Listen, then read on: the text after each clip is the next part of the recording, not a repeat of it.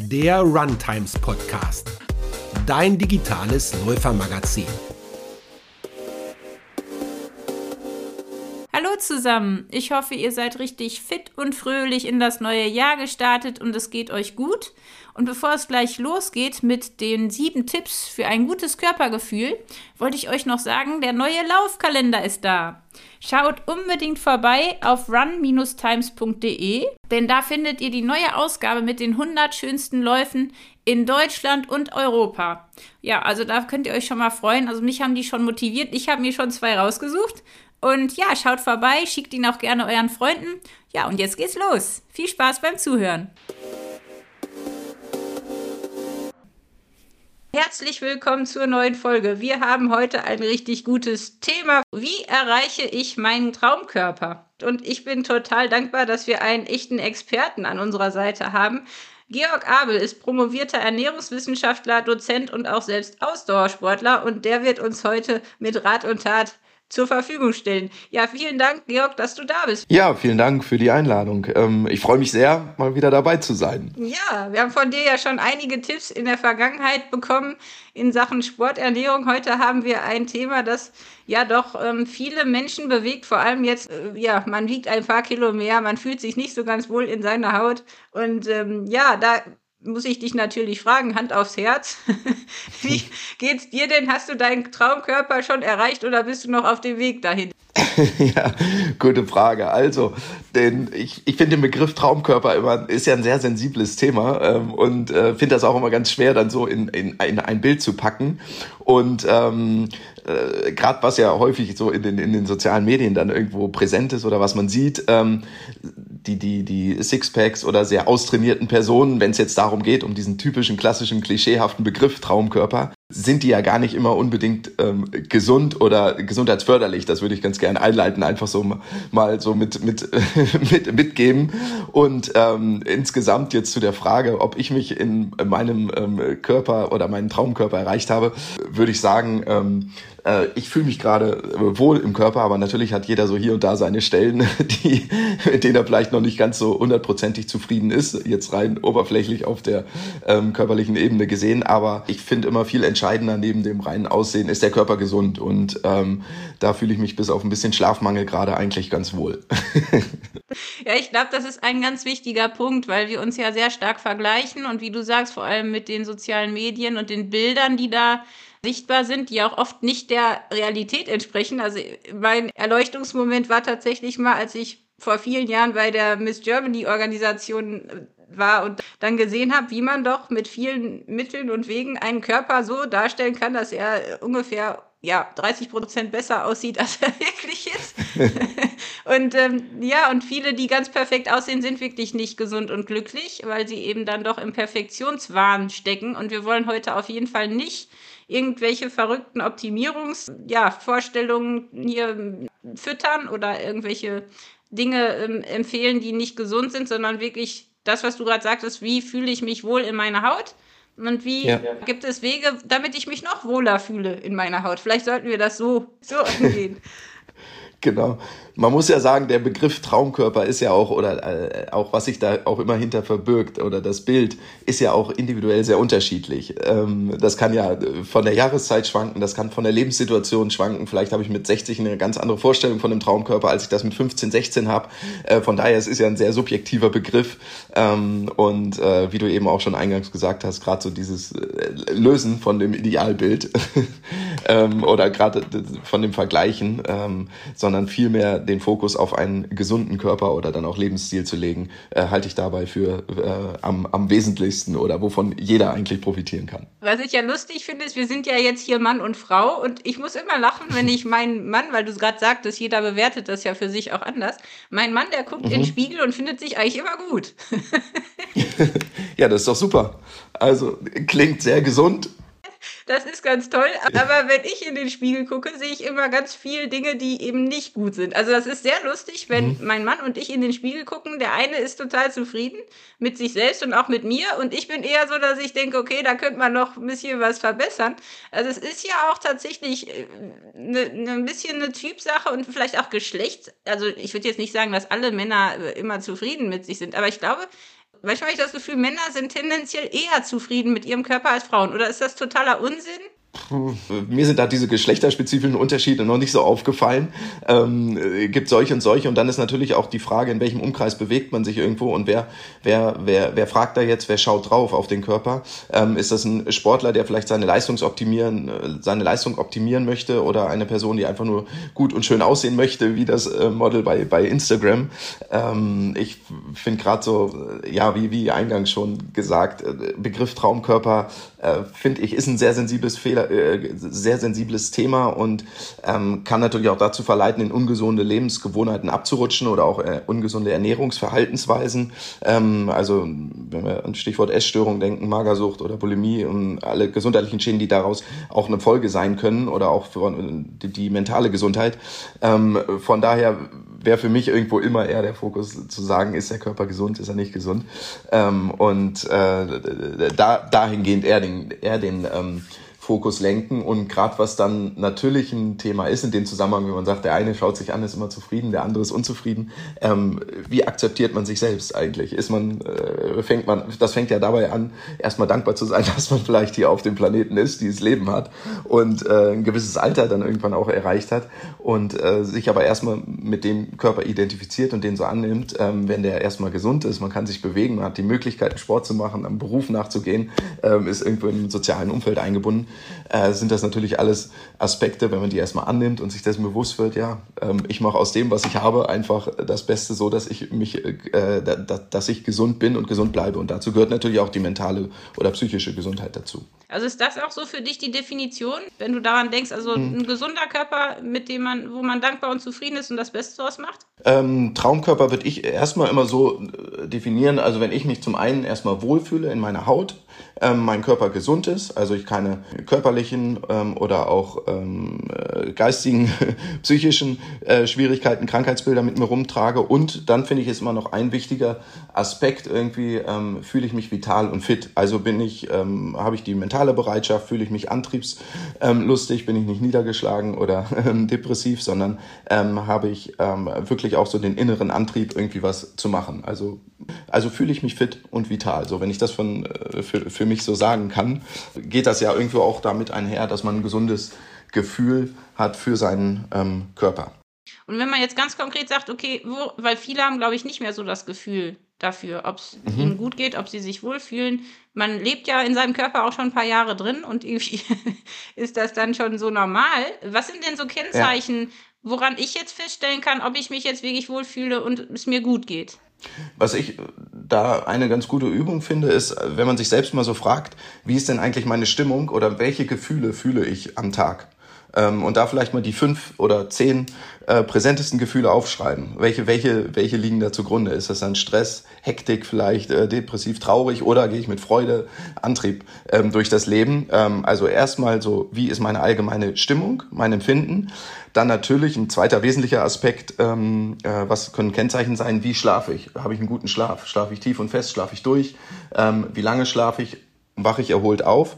Und dann gibt's natürlich noch die klassischen ähm, oder messbaren ähm, Parameter, wenn wir an die Gesundheit denken, ob das das äh, Blutbild ist oder auch ähm, äußere Kennzeichen. Ähm, äh, ist die Haut trocken? Ähm, vielleicht, wie sehen die Fingernägel aus? Ähm, wie, wie, wie ist mein Blick? Klare, wache Augen. Ähm, das können natürlich auch alles dann schon Kennzeichen sein, die darauf hindeuten können, okay, vielleicht ist hier irgendwas nicht im Gleichgewicht. Wir haben ja gerade schon darüber geredet, dass Perfektionsstreben auch ordentlich nach hinten losgehen kann. Und ähm, was mhm. würdest du denn Menschen raten, die jetzt nie zufrieden sind, die immer im Perfektionswahn stecken, die eben nicht dahin kommen können und sagen, ich fühle mich wohl in meinem Körper, ich bin dankbar, es ist nicht alles perfekt, aber muss auch nicht. Mhm. Als erstes würde ich da auch erstmal empfehlen, Ruhe halten, innehalten und äh, selbst reflektieren. Also was liegt dem vielleicht zugrunde? Das klingt jetzt äh, vielleicht etwas so, äh, weiß, vielleicht hochtrabend, aber nee, ich würde wirklich mich äh, selbst hinterfragen, was, was steckt denn eigentlich hinter meinem Optimierungswahn? und ähm, was möchte ich damit bezwecken, also welches Motiv liegt dem zugrunde. Und an zweiter Stelle würde ich ähm, da auch, was ja häufig eine, eine, äh, eine Ursache ist dafür, ähm, mit Vergleichen aufhören. Ähm, also gerade äh, mögliche Vergleiche, die in den sozialen Medien sehr präsent sein können, ähm, mich davon zu lösen und da auch zu sehen, okay, das sind, ist jetzt hier vielleicht eine Scheinwelt, die da dargestellt wird, aber mich von dem ähm, zu lösen und vielleicht eher dahin zu gehen und zu überlegen, anstatt eine To-Do-Liste zu machen, wie ich mein Leben optimieren kann, vielleicht auch erstmal eine Not-To-Do-Liste zu machen. Und ähm, von daher am wichtigsten ist da irgendwie auch erstmal für sich selbst zu verstehen, ähm, äh, welches Motiv liegt da eigentlich hinter meinem ähm, Optimierungswahn. Was möchte ich mal damit bezwecken, wenn ich optimal schlafe, wenn ich ähm, mein optimales Gewicht erreiche, wenn ich alles tracke, wenn ich meine Ernährung tracke, meine Schrittzeit tracke und so weiter ähm, und das versuche zu erfassen, ähm, hat das mein Leben eigentlich äh, besser und einfacher gemacht oder ist es dadurch vielleicht auch stressiger geworden und ähm, äh, dann ähm, zu überlegen, okay, wie äh, kann ich das denn wieder oder wie könnte ich das wieder in einen äh, in den oder wie könnte ich mich so bewegen, verhalten oder wo könnte ich was streichen aus meinem Leben, dass ich wieder in, ein, äh, in eine gesunde Lebenssituation oder Lebensweise komme, wo ich mich wohl wohlfühle und nicht gestresst. Denn dieser Optimierungswahn kann ja auch sehr in einen ähm, äh, sehr in Stress aus, ausarten. Von daher Ruhe, Auszeit und reflektieren wäre da erstmal so mein, meine Empfehlung. Aber ich bin jetzt auch kein, kein Psychologe an der Stelle. Von daher, ähm, aber das wäre so mein erster Gedanke, dass man die, äh, da erstmal die Motive für sich selbst hinterfragt.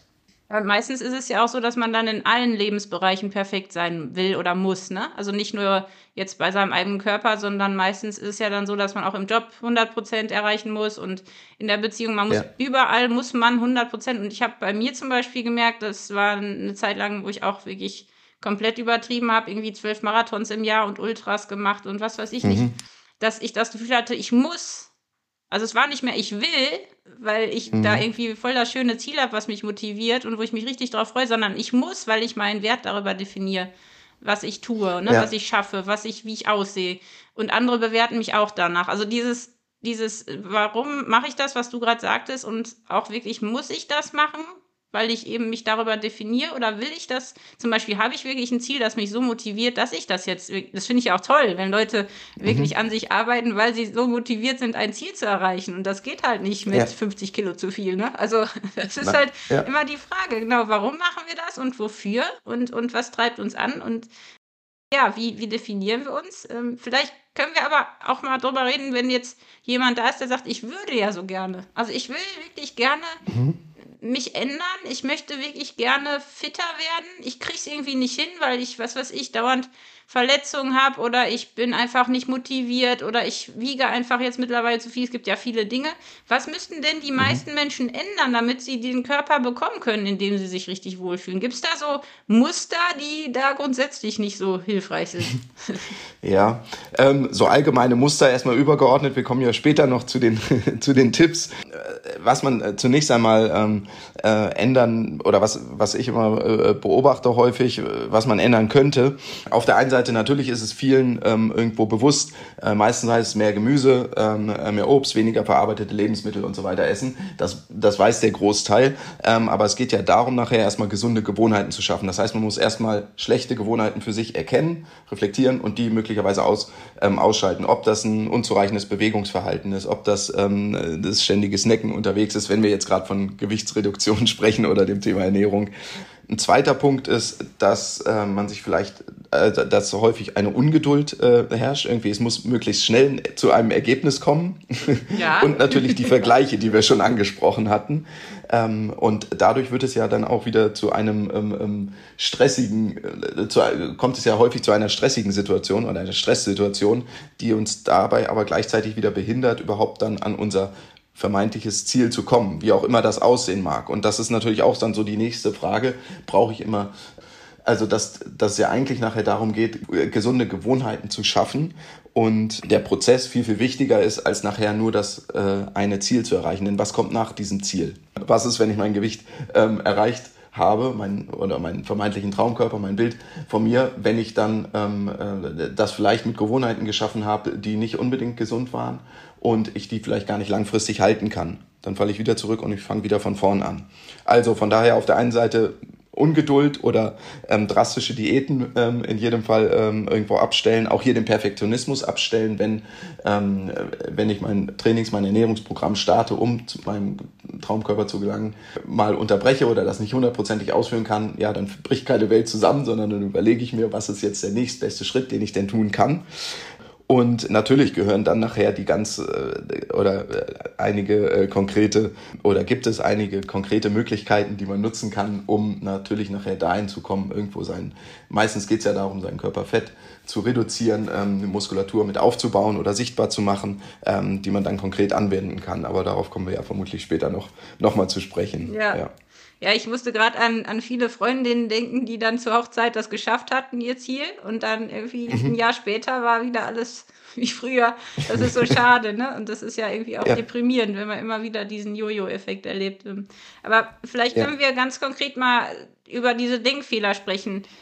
Weil mhm. die sind ja oft der Grund auch, ne, warum, also neben den Mustern, warum die Dinge irgendwie nicht langfristig funktionieren. Was gibt es denn für Denkfehler? Also Gerade in Bezug auf den Erfolg beim Abnehmen und Muskelaufbau. Was steckt noch in den Köpfen drin, die irgendwie nicht rauskommen? ja, was ich ganz häufig beobachte, ist ähm, das Ausdauertraining gegenüber dem Krafttraining ähm, eine viel höhere Bedeutung zugeschrieben wird. Ähm, und äh, gerade wenn es ja darum geht, ich möchte Gewicht reduzieren und Muskulatur aufbauen, und da sprechen wir jetzt nicht von Muskelbergen, nimmt das Krafttraining einen viel höheren oder sollte es einen viel höheren Stellenwert einnehmen. Denn was mache ich durch das Krafttraining? Also zum einen ähm, sorge ich natürlich dafür, dass sich meine Körperzusammensetzung ändert. Ich erhöhe meinen Muskelmasseanteil, verringere meinen ähm, Körperfettanteil, natürlich dann auch, wenn ich es in Kombination mit einer Reduktionsdiät oder Ernährungsform mache ähm, aber dadurch erhöhe ich natürlich meinen Grundumsatz in Ruhe. Und ähm, das heißt, so auf der einen Seite, was ich häufig beobachte, ist diese Angst vor Krafttraining, Angst vor zu viel Muskulatur, ähm, was aber gar nicht so schnell passiert. Das äh, ist natürlich immer eine Frage des Umfangs dann nachher auch. Und ähm, das ist so einer der, der ähm, ähm, häufigsten äh, mir präsenten Denkfehler, dass irgendwo dem, äh, dass der Nutzen von dem Krafttraining gar nicht präsent ist und viel, viel mehr ähm, der Fokus auf dem Ausdauertraining liegt. Gerade wenn es ums Abnehmen geht und auch ähm, ähm, dem Aufbau von Muskulatur. Und da sollte man irgendwo je nach Zeitbudget eben schauen, wie viel Zeit habe ich in der Woche. Wenn ich sage, ich habe eine bis drei Stunden Zeit, würde ich den Fokus wirklich komplett auch auf das Krafttraining legen. Denn was ist das Ziel meistens, wenn ich abnehmen möchte? Eigentlich möchte ich ja eher definierter aussehen, Körperfett reduzieren. Und ähm, das erreiche ich viel, viel mehr durch ein Krafttraining als durch ein Ausdauertraining. Und habe ich mehr Zeit, drei bis fünf Stunden Training beispielsweise, mache ich dreimal ähm, die Woche ein Krafttraining, gehe ein bis zweimal eine Ausdauertrainingseinheit und alles, was darüber liegt, kann ich dann natürlich entsprechend die, den, den Umfang oder auch die Trainingsform dann variieren oder zuführen. Und dann kommt, was noch dazu kommt jetzt aus der Ernährungsseite, ist auch äh, hier die, die Angst vor den ähm, Kohlenhydraten an, an häufigen Stellen. Macht natürlich auch Sinn, die als erstes einzusparen, aber gerade um die sportliche Belastung kann es hier und da auch, auch mal sinnvoll sein, ähm, Kohlenhydrate zuzuführen. Aber gerade was den Muskelaufbau angeht, um nochmal auf deine Frage zurückzukommen, also die, die häufigsten Denkfehler sehe ich da eigentlich in diesem, ja, in dem Fokus, mache ich eher ein Krafttraining oder führe ich eher ein Ausdauertraining durch. Ja, ich glaube auch, das ist genau der Punkt, dass man denkt, wenn ich laufen gehe, verbrenne ich mehr Kalorien und ich habe ja heute schon zu viel gegessen. Das heißt, ich muss jetzt laufen, damit ich mehr Kalorien verbrenne.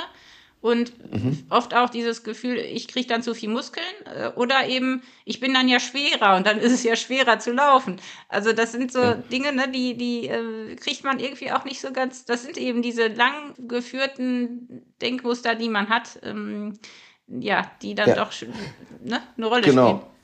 Ich meine, das ist, kommt ja auch nicht von irgendwo her. Natürlich verbrenne ich mehr Energie, während ich aktiv laufe im Vergleich zu einer Stunde Krafttraining. Sind das beim Laufen vielleicht 600, 700 Kalorien in der Stunde? Sind das beim Krafttraining vielleicht nur 200, 300 bis 400 Kilokalorien? Ähm, aber natürlich habe ich, der, der wesentlich größere Anteil ähm, nimmt ja die Zeit in Ruhe oder ohne Training ein. Und wenn ich da einen höheren Muskelmasseanteil habe, ähm, verbrenne ich ja auch in Ruhe mehr. Das heißt also, ich in Anführungszeichen ähm, bringe ich, wird mein Körper ja eine Fettverbrennungsmaschine, wenn ich den Anteil der, der, der aktiven Körpermasse erhöhe, also der, der Muskelmasse. Und ähm, gerade jetzt, wenn man in dem Bereich sich bewegt von drei, vier, fünf Stunden, da braucht ja auch keiner davon, äh, davor Angst zu haben, zu viel Muskulatur aufzubauen, insbesondere wenn das Ausdauertraining ja auch noch integriert wird oder ergänzt wird. Aber ähm, einer der meisten Wünsche ist es ja gerade irgendwo definierter auszusehen, dass die Muskulatur sichtbar wird, den Körperfettanteil zu reduzieren. Und da ähm, ist, liegt ganz klar der Vorteil natürlich wesentlich mehr bei dem, äh, bei dem Krafttraining. Das ist natürlich jetzt losgelöst von den Leistungszielen. Wenn ich einen Marathon laufen will, muss ich natürlich viel laufen, brauche ich meine langen Läufe, meine Intervalle und so weiter. Brauche ich einfach auch einen gewissen Umfang. Aber äh, wir waren ja jetzt so bei dem Thema Traumkörper. Ja. Und da ähm, nimmt das, ähm, nimmt, äh, nimmt das Krafttraining einen höheren Stellenwert ein. Was würdest du denn sagen, wie viel Prozent macht die Ernährung und wie viel macht das Training dann letztendlich aus?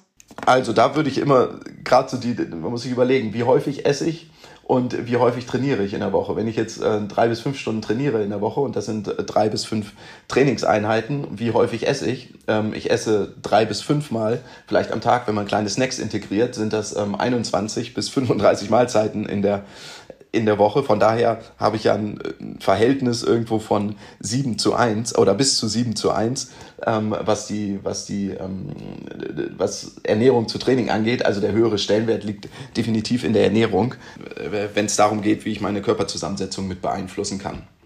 Und ähm, das kann man ruhig so in der Größenordnung 80 bis oder 70 bis 80 Prozent Ernährung und 20 bis 30 Prozent auf das Training dann dann setzen. Im besten Fall macht man natürlich beides zusammen. Unabhängig jetzt von der rein optischen Komponente ähm, gehen natürlich die gesundheitlichen Effekte damit einher.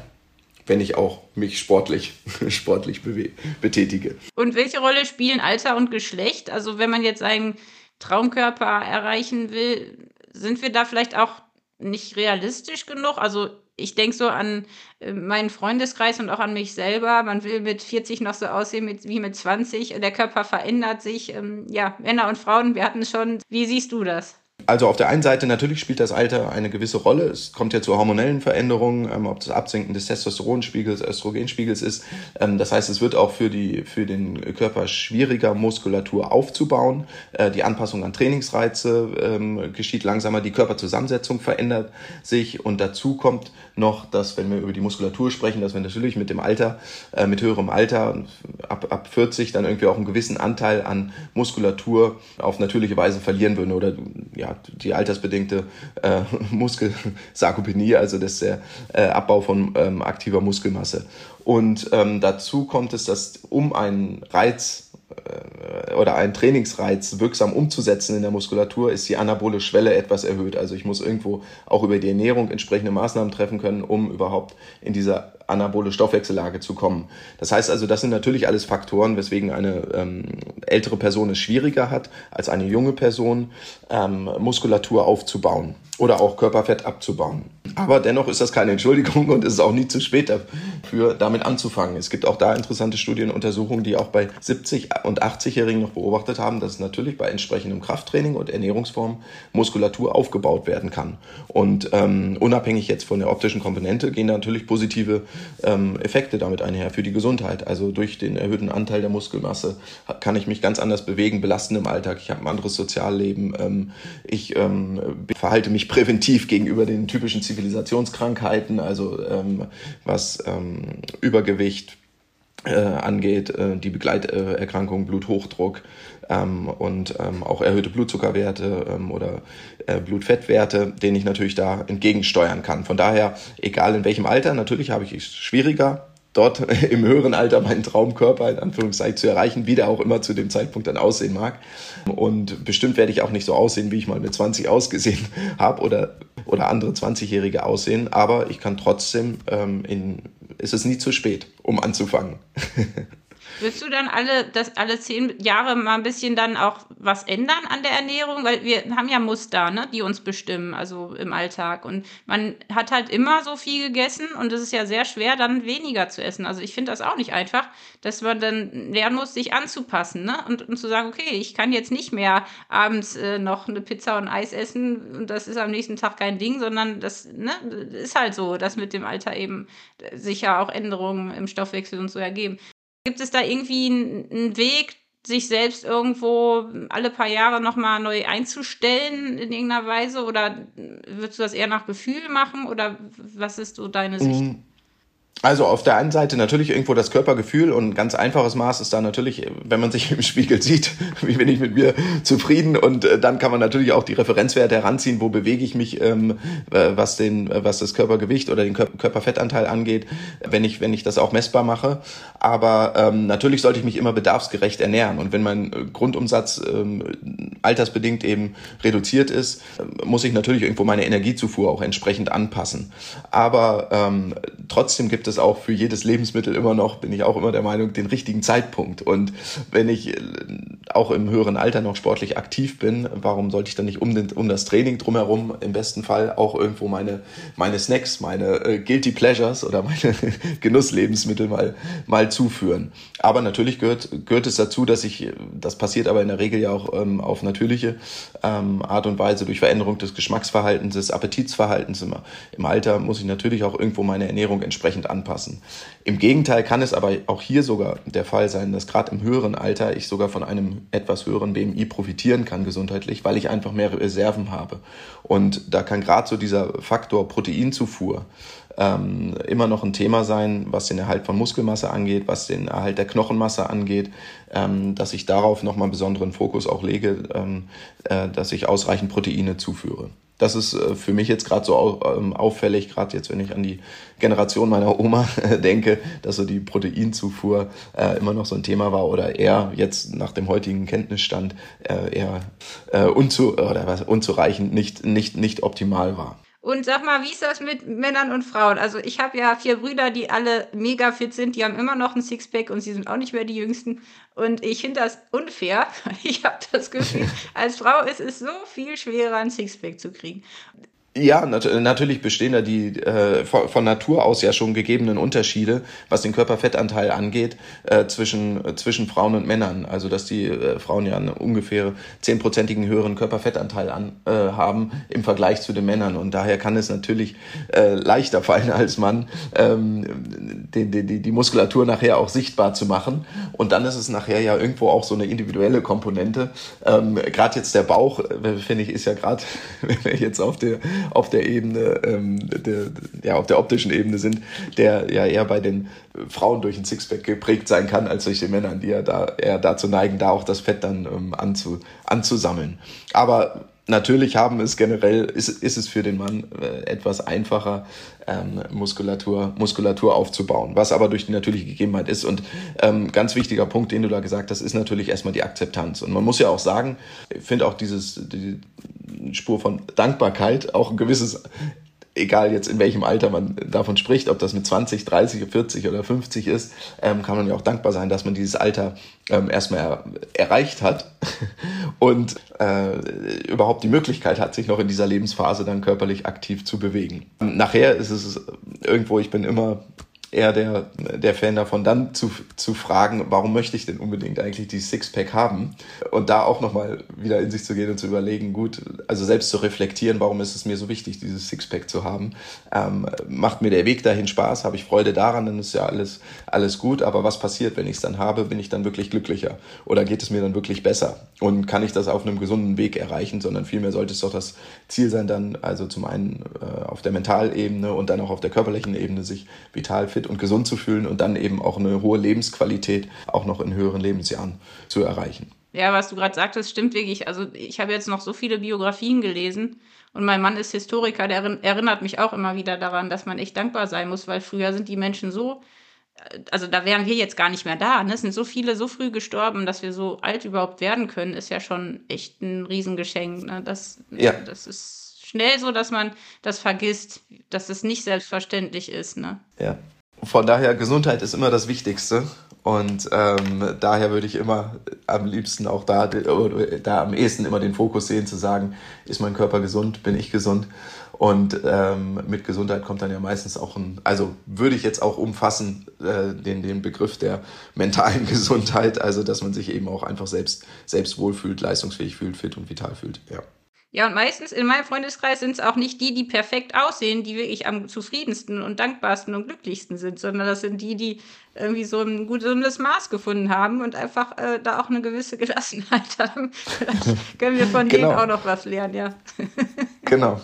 Gelassenheit, ja. Zufriedenheit sind sehr, sehr wichtige und gute Stichpunkte in dem Zusammenhang. Ja. So, jetzt wollen wir natürlich sieben Tipps von dir kriegen, wie wir es schon angekündigt haben. Und äh, da ist natürlich jetzt erstmal die Frage, aus welchen Bereichen setzen sich deine sieben Tipps zusammen? Und mhm. wie lautet dein erster Tipp? ja, also ich, um, um jetzt nochmal wieder darauf so hinzukommen, jetzt haben wir das natürlich viel ähm, irgendwo kritisiert, den, den Traumkörper. Ich würde es jetzt hier mal unter der Annahme sehen, wir haben diesen äh, Traumkörper vor uns, dass es für die meisten ja bedeuten würde, irgendwo Fett Körperfett abzubauen und die Muskulatur sichtbar zu machen. Und ähm, wenn das jetzt so hinter dem Begriff Traumkörper steht, was ich vermute, dass es bei dem Großteil der Fall ist, beziehen sich jetzt meine Tipps einmal auf den Bereich Ernährung, Training und Regeneration irgendwo. Wobei jetzt der allererste Tipp erstmal wäre, sich in dem Zusammenhang dann ähm, Ziele zu setzen beziehungsweise Prioritäten zu setzen. Das heißt also irgendwo, wenn ich ähm, mein Sixpack erreichen möchte, wenn ich meine gewisse Traumfigur, eine Strandfigur erhalten möchte, muss es für mich eine gewisse Priorität einnehmen in meinem ähm, Leben. Und darüber sollte ich mir auch bewusst, ähm, bewusst sein. Und dann für mich die Frage an der Stelle äh, vielleicht auch, woran kann ich denn erkennen, dass ich mein Ziel oder meinen Traumkörper dann erreicht habe? Was ja für jeden individuell unterschiedlich sein kann. Aber das wäre so der erste, erste Tipp auf jeden Fall, das wirklich auch schriftlich aufzuschreiben. Welches Ziel habe ich? Woran erkenne ich, wenn ich mein Ziel erreicht habe? Und dann ist das auch eine Priorität für mich. Das heißt ja auch quasi die Zeitplanung, das Zeitmanagement in Angriff nehmen, dass das überhaupt realistisch ist, im Alltag noch Sport zu machen. Genau, sogar ganz konkret, wann kann ich es machen, wo kann ich es machen und natürlich was für einen Sport. Und wie viel ja. Zeit muss man ungefähr? Also es ist ja sehr unterschiedlich, je nach ne, auch Essverhalten und, Be und Bewegung im Alltag und Sport eben. Wie viel Zeit würdest du denn sagen, sollte man mindestens einplanen ja. für, den, für den Traumkörper, wie wir ihn beschrieben haben. für den Traumkörper. Also erstmal die gut, die WHO-Empfehlungen, die gesundheitliche Empfehlungen liegen ja bei den zweieinhalb Stunden pro Woche oder ähm, 150 Minuten pro Woche. Wenn es aber darum geht, das ist jetzt auch schon, jetzt springe ich zu dem, zu dem fünften Tipp quasi, also wenn ich beim Training wäre, da würde ich sagen, wenn es darum geht, den Traumkörper zu erreichen, ähm, würde ich sagen, äh, schon täglich irgendwie, also erstmal im Alltag so viel bewegen wie möglich ähm, und dann täglich auch 45 bis 60 Minuten trainieren und davon auch ruhig zwei, drei oder viermal intensiver. Und das kann dann auch, also sollte natürlich in jedem Fall auch Krafttraining mit enthalten. Wenn ich jetzt eine Person habe, wie ich das äh, vorhin ähm, ähm, angedeutet hatte, die vielleicht nur eine bis drei Stunden Training hat, würde ich den Fokus ganz klar auf das Krafttraining legen. Aber auch hier immer eher kontinuierlich, mehrere kleinere Einheiten als einmal äh, pro Woche drei Stunden zu trainieren. Dann lieber diese drei Stunden unterteilen auf ähm, vier oder fünf Tage. Wenn ich mehr Zeit habe, dann mache ich drei Stunden Krafttraining und dann alles, was ich über habe, in irgendeiner Ausdauerkomponente. Also, erster Tipp lautet, wir sollen uns unsere Ziele und Prioritäten klar machen. Mhm. Was ist dein zweiter Tipp? ja, jetzt als Ernährungswissenschaftler und du hast vorhin auch die Frage gestellt, natürlich irgendwo die Ernährung, die eine wesentliche Rolle spielt. Darüber können wir maßgeblich natürlich einen Einfluss nehmen auf unsere Körperzusammensetzung. Und da wäre es allgemein erstmal gehalten. Also bedarfsgerechte, ausgewogene Ernährung. Was beinhaltet das? Wenn man es runterbrechen möchte, also ich Verzehr von verarbeiteten Lebensmitteln mh, hm, reduzieren, also wirklich zurückgreifen auf naturbelassene Lebensmittel. Also die Lebensmittel, die wenig Zutaten haben. In der Regel sind das auch die, für die wenig Werbung gemacht wird. Und dann eine Proteinzufuhr von ähm, 1,5 bis 2 Gramm pro Kilogramm Körpergewicht. Kann auch zu einzelnen Zeitpunkten ähm, Richtung 2,5 Gramm pro Kilogramm Körpergewicht sein. Und ähm, da, wenn ich das schon mal be, ähm, be, berücksichtige und danach gehe, dann fallen ja viele Lebensmittel von alleine schon aus dem Muster. Und ähm, äh, ich sorge trotzdem dafür, dass ich ausreichend oder sorge besonders dafür, dass ich ausreichend Proteine zuführe, um eben gerade den Muskelstoffwechsel, ähm, Knochenstoffwechsel unter anderem auch unterstütze und so natürlich ähm, irgendwo mein äußeres Erscheinungsbild dann auch und mein Training bestmöglich unterstütze. Wir hatten mal eine Podcast-Folge gemacht, auch über gesunde Sporternährung und ich fand deinen Tipp mit dem Baukastenprinzip ganz cool. Weil ja. es ist ja wirklich so, man weiß ja vieles, aber man ist bei der Ernährung ja auch so Gewohnheits Tier und isst irgendwie das, was man immer isst und hat auch gar keine Lust, jetzt großartig sich da viel Zeit zu nehmen und viel Gedanken zu machen. Also gerade den Baukasten-Tipp fand ich ganz gut. Vielleicht kannst du den noch mal kurz erklären für alle, die das noch nicht kennen. Baukastentipp, genau. Die Hälfte, wenn ich mir einen Teller vorstelle, die Hälfte des Tellers ist erstmal bunt mit regionalem, saisonalem Gemüse ähm, oder auch Obst. Dann nehme ich ein Viertel des Tellers, da nehme ich eine Proteinquelle, ähm, da ist mageres Fleisch, ähm, Tofu, können auch mal Hülsenfrüchte oder Hülsenfrüchte, Ei oder äh, Quark sein. Und dann den restlichen Teil, also Viertel, in Abhängigkeit davon, wie viel bewege ich mich, ähm, da nehme ich eine Kohlenhydratquelle, was dann beispielsweise ja Kartoffeln sein können ähm, oder auch Reis, ähm, äh, Quinoa, worüber ich dann als äh, eben noch die entsprechende Energie zuführe, wobei der Teil ähm, wirklich maßgeblich davon bestimmt ist, wie hoch ist der Kohlenhydratanteil von meinem Bewegungsverhalten. Bewege ich mich mehr, ergänze ich eine Portion, ansonsten streiche ich eher eine. Ja. Dann sind wir bei Tipp Nummer drei. Ja, das bezieht sich auch nochmal auf die Ernährung. Da geht es jetzt nicht um die Lebensmittelauswahl, sondern um das Mahlzeiten-Timing. Hier würde ich als erstes sagen, wann esse ich? Also ein Großteil der Energie sollte nicht am Abend verzehrt werden vor dem Fernseher, nach dem Training zur Entspannung auf der Couch. Ähm, also, dass man darauf achtet, die Kohlenhydrate insbesondere oder wenn es auch Ausnahmen sind in der Ernährung, was ja mal ein Eis sein kann, was auch Süßigkeiten sein können, dass ich die wirklich, wenn dann verzehre, wenn ich auch trainiere. Also um das Training. Sei es davor, vor einer intensiven Einheit, sei es direkt hinterher oder auch während während des Trainings in Abhängigkeit des Umfangs. Wenn ich zwei, drei Stunden ähm, Rad fahre oder intensiver trainiere, muss ich natürlich auch irgendwo Energie zuführen und da sollte es dann auch, sollten es dann auch Kohlenhydrate sein. Ansonsten würde ich die reduzieren.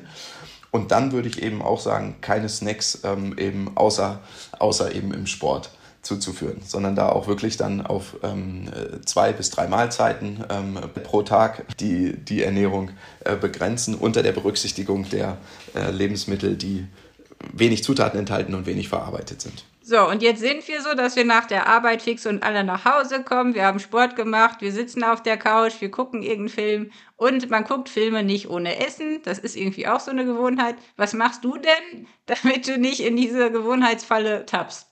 Oder was würdest du raten? Sollen wir alle ein Fußbad nehmen und uns die Zähne putzen, damit wir nichts essen? Oder was ist irgendwie hilfreich? erstmal einen Schluck Wasser trinken ähm, oder ein, zwei Gläser Wasser trinken. Natürlich abends vorm zu Bett gehen. Man kann sich auch wunderbar einen Quark noch machen. Also einen ähm, äh, Magerquark oder auch bis 20 Prozent ähm, haltigen Quark, äh, den man nutzen kann mit ein paar Beeren oder auch Nüssen sollte allerdings energetisch natürlich auch nicht zu, zu stark ins Gewicht fallen, gerade bei dem Thema Nüsse. Und ansonsten an dieser Stelle wieder zurückzugehen, sich nochmal zu erinnern an seine Ziele, die man in Tipp Nummer eins aufgeschrieben hat und die Prioritäten setzen. Ähm, ja, was möchte ich denn? Denn ohne, ohne irgendwelche Gewohnheiten zu ändern, ähm, wird, es, wird es ja nicht funktionieren, dass ich meinen Traumkörper erreiche, denn sonst hätte ich ihn ja schon. Ja, das ist richtig. Und ich musste gerade an deinen Kakao denken. Du trinkst doch so sogar Kakao, oder? Das kann man doch abends vielleicht auch noch machen, oder? Äh, wenn es nach dem Training ist. Das wäre ja auch wieder ein äh, kohlenhydrathaltiges Lebensmittel. Das würde ich nach dem Training zur Regeneration super, gerade wenn ich intensiv trainiert habe. Ähm, da die Schokomilch, der Kakao, äh, absolut eine, eine, eine Bombe, super Regenerationsgetränk. Und das würde dann eben wieder zu, äh, zu dem Timing passen, dass ich sage, okay, meine Kohlenhydrate, meine Süßigkeiten nehme ich um meine Trainingseinheiten ein und ähm, da brauche ich sie, da brauche ich sie zur Regeneration oder zur Energiebereitstellung, wenn es vor dem Sport ist oder während der Verpflege, äh, während des Trainings, um Energiebereitstellung aufrechtzuerhalten. Aber losgelöst vom Sport würde ich da auch nicht ähm, auf äh, energiehaltige Getränke gehen. Na gut. das ist ja. kein, kein Spaß mehr abends. Nein. okay, dein nächster Tipp. Ja. Ja, Tipp Nummer vier, das passt sogar direkt dazu. Also keine Energie über Getränke zuführen. Also was beinhaltet das auch? Es beinhaltet eben auch Alkohol zu vermeiden. Und ähm, ganz klar, Getränke sind äh, dafür da, Durst zu löschen. Also man kann ja auch den ähm, äh, Kaffee, Tee, wenn man den jetzt ungesüßt trinkt, ähm, von mir aus darf es auch mal ein Schluck Milch sein da drin. Aber ansonsten sollten ähm, Getränke dazu dienen, ähm, Flüssigkeit zuzuführen, aber keine Energie zuzuführen. Jetzt außer im, außer im Sport oder im Langzeitausdauerbereich. Ich glaube, das ist tatsächlich ein großes Thema, ne? weil wenn man mal guckt, was die Leute ja. so trinken, also ich habe früher zum Beispiel ja. auch dauernd Saft getrunken oder irgendwie irgendwelche Smoothies oder Sachen, wo auch gesund drauf stand und wo man dann hinten drauf guckt und denkt, ach du Schande, was habe ich denn da für eine zusätzliche Mahlzeit jeden Tag nicht rangekippt? Das, das unterschätzt genau. man ganz schnell, ne? dass Trinken ja, ja auch äh, Essen sein kann. Ja. das sind sehr, sehr schnell, gerade was Fruchtsäfte angeht oder auch was Milch angeht, das sind schnell 200, 300 ähm, Kilokalorien, die darüber zugeführt werden. Und ähm, das sind dann schon, je nachdem, wie mein Bewegungsverhalten ist, schnell 10, 15 oder auch 20 Prozent des täglichen Energiebedarfs. Und sich darüber bewusst sein, von daher Getränke ähm, liefern keine Energie, die liefern Flüssigkeit. Na gut. Außer im Sport. Ja. okay, Tipp Nummer 5. Ja, Tipp Nummer 5 war das ähm, Training, was wir vorhin schon einmal angesprochen hatten. Also äh, wenn, wenn es wirklich darum geht, dass ich jetzt Körperfett abbauen möchte, muss ich natürlich irgendwo mich auch bewegen. Meine Muskulatur soll sichtbar sein. Es wird leichter mit Bewegung. Und das heißt zum einen natürlich meine Alltagsbewegung ähm, möglichst hochhalten. Also ich nehme lieber das Fahrrad äh, oder gehe zu Fuß, anstelle mich ins Auto zu setzen, nehme die Treppe, also diese klassischen Sachen, park das Auto vielleicht mal ein Stückchen weiter weg.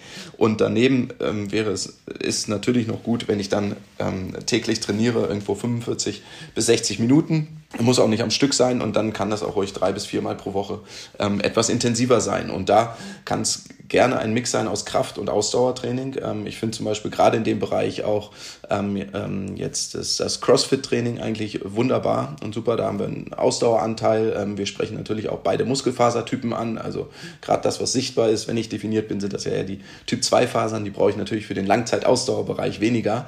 Aber wenn das Ziel ist, den Traubkörper zu erreichen, ähm, dann auch unter anderem vielleicht auf so eine spielerische Art ähm, diese Events von oder die Rocks Events, die es ja jetzt auch seit mehreren, mehreren Jahren schon gibt, die beinhalten ja auch beides. Also da haben wir einmal die Kraftkomponente, sei es das Schlittenziehen oder das Schlittendrücken mit schweren Gewichten, ähm, die Wallballs, die man schmeißen kann, ähm, die Lunches, ähm, da brennt die Muskulatur, der Puls geht trotzdem nach oben, ähm, Ausdauer und Intensität dabei und ähm, natürlich dadurch auch einen hohen Energieverbrauch pro Zeiteinheit. Also ist ja im Prinzip wie ein intensives ähm, Intervalltraining. Und wenn es wirklich darum geht, nachher die Körperzusammensetzung zu optimieren, Muskulatur aufzubauen ähm, und auch ähm, Körperfett äh, irgendwo zu reduzieren, finde ich, ist das eine super Möglichkeit.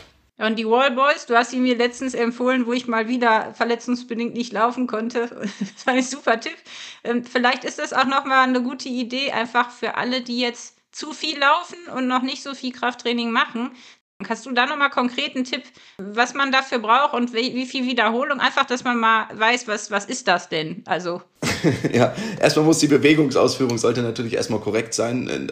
Und gerade wenn man verletzt ist, muss man natürlich schauen, dass man äh, da nicht Strukturen belastet oder bewegt, die, die von der Verletzung betroffen sind. Oder dass man dadurch das, ähm, den Trainingsausfall äh, vielleicht sogar noch verlängert.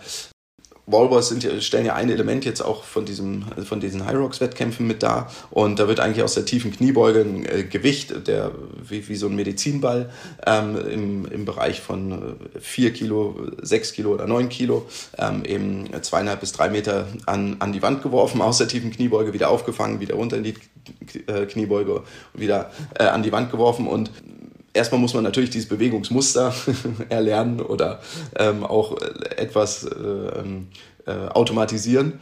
Und wenn, wenn man da sich inter, in Intervallen oder auch in Zeiten, Zeiten erstmal vorarbeitet, beispielsweise ähm, 6 mal 30 Sekunden äh, und dann hochgeht auf eine Minute, dass man nachher in so einer Trainingseinheit ähm, 100, äh, vielleicht um die 100 Wallballs mal geschmissen hat. Die kann man dann natürlich splitten, wie man möchte, dass man 5 mal 20 macht mit einer kurzen Pause. Der Puls, das wird man merken, wird am Anfang sehr schnell äh, in die Höhe gehen.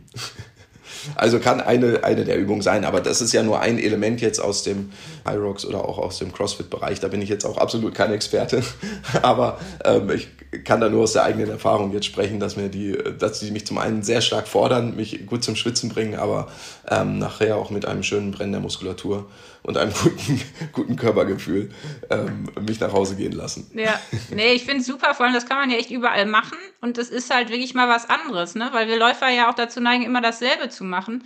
Und mir hat früher mal mein, ähm, wo, ich, wo ich im Fitnessbereich aktiv war, mein Professor gesagt, ähm, du musst halt echt alle drei Wochen was ändern und neue Reize setzen, sonst passiert auch nichts mehr. Ist das immer noch so oder hat sich das in den letzten 15 Jahren, das ist jetzt auch schon ein paar Jahre her, verändert?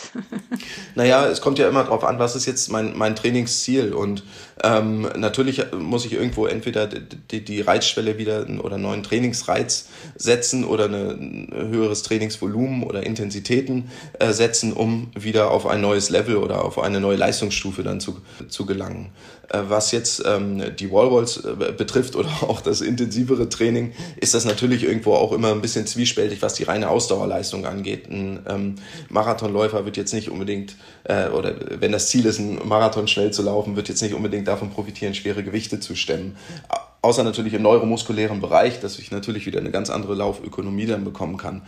Ähm, aber dennoch kann es natürlich gerade, was, was den ähm, Spaßfaktor angeht, was auch dann ähm, die ähm, Intens Trainingsintensität angeht ähm, und auch den Energieverbrauch während der Trainingseinheit, lässt sich neben den Wallballs natürlich noch ganz einfach in so einen Dauerlauf, gerade vielleicht in der, wenn, wenn ich wieder beginne mit dem Training am Anfang und das äh, mein Lauftraining noch nicht sehr spezifisch ist jetzt auf einen, einen Marathon hin. Man kann äh, Liegestütze ja sehr einfach integrieren. Das kann man auch an, bei jedem Waldlauf machen. Man könnte ähm, so Squat Jumps integrieren oder auch Lunches, also die Ausfallschritte, in denen man sich dann nach vorne bewegt und davon dann immer so 10 bis 20 am Stück in so einen Dauerlauf integriert. Da wird man auch merken, wie sich das Laufverhalten ähm, verändert und man bekommt nochmal eine ganz andere ähm, muskuläre Belastung da rein. Und ja, der äh, der Muskelkater lässt dann grüßen, wenn man das noch nicht gewohnt ist. Ja. So, dein nächster Tipp. Ich glaube, wir sind jetzt bei Tipp 6, oder? Genau, Tipp 6.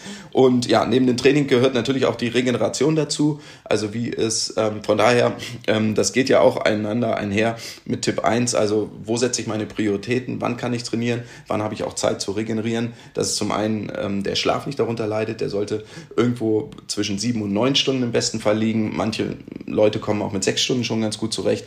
Und natürlich darf das Training nachher nicht zu einem riesen Stressfaktor werden, dass ich ähm, zwischen Beruf, Familie, Sozialleben nur hin und her ähm, springen muss und durch, mit einem ständig erhöhten Stresslevel oder erhöhtem Cortisolspiegel dann ähm, durch, durch das Leben gehe. Denn das erschwert natürlich nachher auch wieder meinen mein Abnehmerfolg, wenn wir jetzt weiterhin bei dem Ziel sind, irgendwo das Körperfett ähm, zu reduzieren. Und von daher ist da die, die Planung, also Tipp Nummer eins, erstmal sehr wichtig mit den Prioritäten und dann auch darauf zu achten, okay, Regenerationszeiten einzuhalten und dazu gehört eben auch ein gesunder ähm, und guter Schlaf oder auch ein ausreichendes Schlafvolumen und das sollte im besten Fall zwischen sieben bis neun Stunden. Wie gesagt, das kann individuell ein bisschen variieren. Manche Personen kommen auch schon mit sechs Stunden aus. Hast du noch einen Tipp für die, die abends Sport machen und dann nicht einschlafen? Also es ist ja auch schwierig, dann runterzukommen, ne?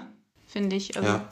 Ja, natürlich. Das ist, äh, das ist immer die große Herausforderung. Es gibt natürlich die allgemeinen Tipps, also Raum abdunkeln, möglichst eben sich nicht mehr vor blaues Licht zu setzen. Das, also PC, Fernseher oder ähm, Social Media auf dem Handy, das sollte natürlich vermieden werden.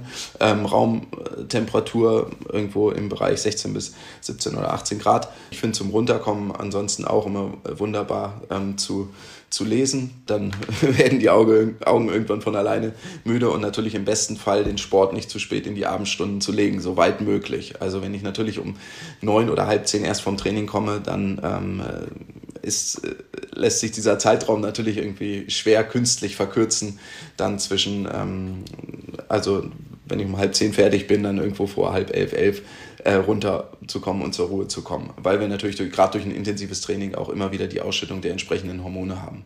Was man gegebenenfalls mal machen kann, als Einschlafhilfe nutzen kann, ähm, ist Melatonin. Irgendwo ein Milligramm ist ja ein körpereigenes Hormon auch, was eben das Einschlafen dann fördert. Aber ähm, ansonsten blaues Licht vermeiden, aufregende, spannende Romane, Filme schließt das ja auch mit ein, sollte dann reduziert werden. Und ähm, ja, äh, lesen ähm, oder sich irgendwo äh, ruhiges, vielleicht auch noch meditieren oder stretchen, denen, ähm, was, äh, was nochmal etwas wieder den, äh, das Herz-Kreislauf-System und gerade auch die, die Hormon, äh, Hormone, ob es Adrenalin oder Cortisol ist, je nach Intensität und Dauer des Sports, wieder auf das normale Level bringt. Jetzt sind wir schon beim letzten Tipp angekommen. Dein letzter Tipp. ja. Letzter Tipp ist nachher auch recht ähm, allgemein, aber es ist Kontinu Kontinuität. Also es ist nachher geht es ja darum, gesunde Gewohnheiten zu schaffen und kontinuierlich dabei zu bleiben bei den neuen Gewohnheiten oder Routinen, die man schafft. Und dann ist es viel, viel wichtiger, ich, oder es, ich profitiere längerfristig viel, viel mehr davon, wenn ich ähm, dreimal die Woche 30 Minuten ähm, trainiere, als wenn ich jetzt mir meinen perfekten Plan mache für eine Woche oder das vielleicht auch ein oder zwei Monate durchhalte, fünf oder sechs Stunden zu ähm, trainieren. Danach bricht aber dieses System wieder zusammen, ähm, sondern lieber kontinuierlich dann, wenn ich das, wenn ich weiß, ich habe meine zweieinhalb Stunden Zeit, die Woche zu trainieren und weiß, das kann ich über lange Zeit aufrechterhalten. Also das kontinuierliche Training und immer dran zu bleiben. Das ist eigentlich nachher äh, das Entscheidende. Und selbst wenn, wenn eine Trainingseinheit mal ausfallen sollte oder sie kann nicht so stattfinden wie geplant, dann irgendwo den Gedankengang eher dahin legen, nicht zu sagen, jetzt bricht das ganze System zusammen, jetzt lasse ich alles ganz oder gar nicht fallen, sondern dann zu sagen, okay, was ist denn jetzt das nächstbeste? Vielleicht habe ich heute nicht die 30 Minuten Zeit zum Training, naja, was mache ich dann? Dann vielleicht habe ich fünf oder zehn Minuten Zeit, dann laufe ich äh, in der Zeit eben so häufig es geht die Treppe einmal hoch und runter, ich mache meine Kniebeuge oder mache meine Liegestützen, um auch in diesem Prozess der Kontinuität einfach drin zu bleiben und ähm, nicht dieses ganze Kartenhaus dann zusammenfallen zu lassen. Ja, das ist sehr weise. Das wollen wir alles beherzigen und dann fit und fröhlich werden jetzt. Ja. Für alle, die jetzt mehr über dich wissen wollen, wir haben auch schon einige spannende Themen mit dir äh, gemacht. Das heißt, guckt mal auf Runtimes bei Georg Abel nach. Da gibt es viele tolle Tipps. Und ähm, ja, ich möchte dir ganz herzlich Danke sagen. Du hast uns wirklich viele, viele gute Ratschläge erteilt heute und ich freue mich riesig auf dieses Jahr und ja, bin gespannt, was dann als nächstes kommt von dir. Vielen Dank, das kann ich nur zurückgeben. Ähm, vielen Dank, dass ich nochmal dabei sein durfte und ähm, es ist immer eine Freude und noch mehr freut es mich natürlich, wenn ein paar Informationen, brauchbare Informationen für die Zuhörer dabei sind. Das war der Runtimes Podcast. Spannende Laufgeschichten Trainingstipps und Workout-Videos gibt es auf unserer Webseite run-times.de oder in unserem YouTube-Kanal.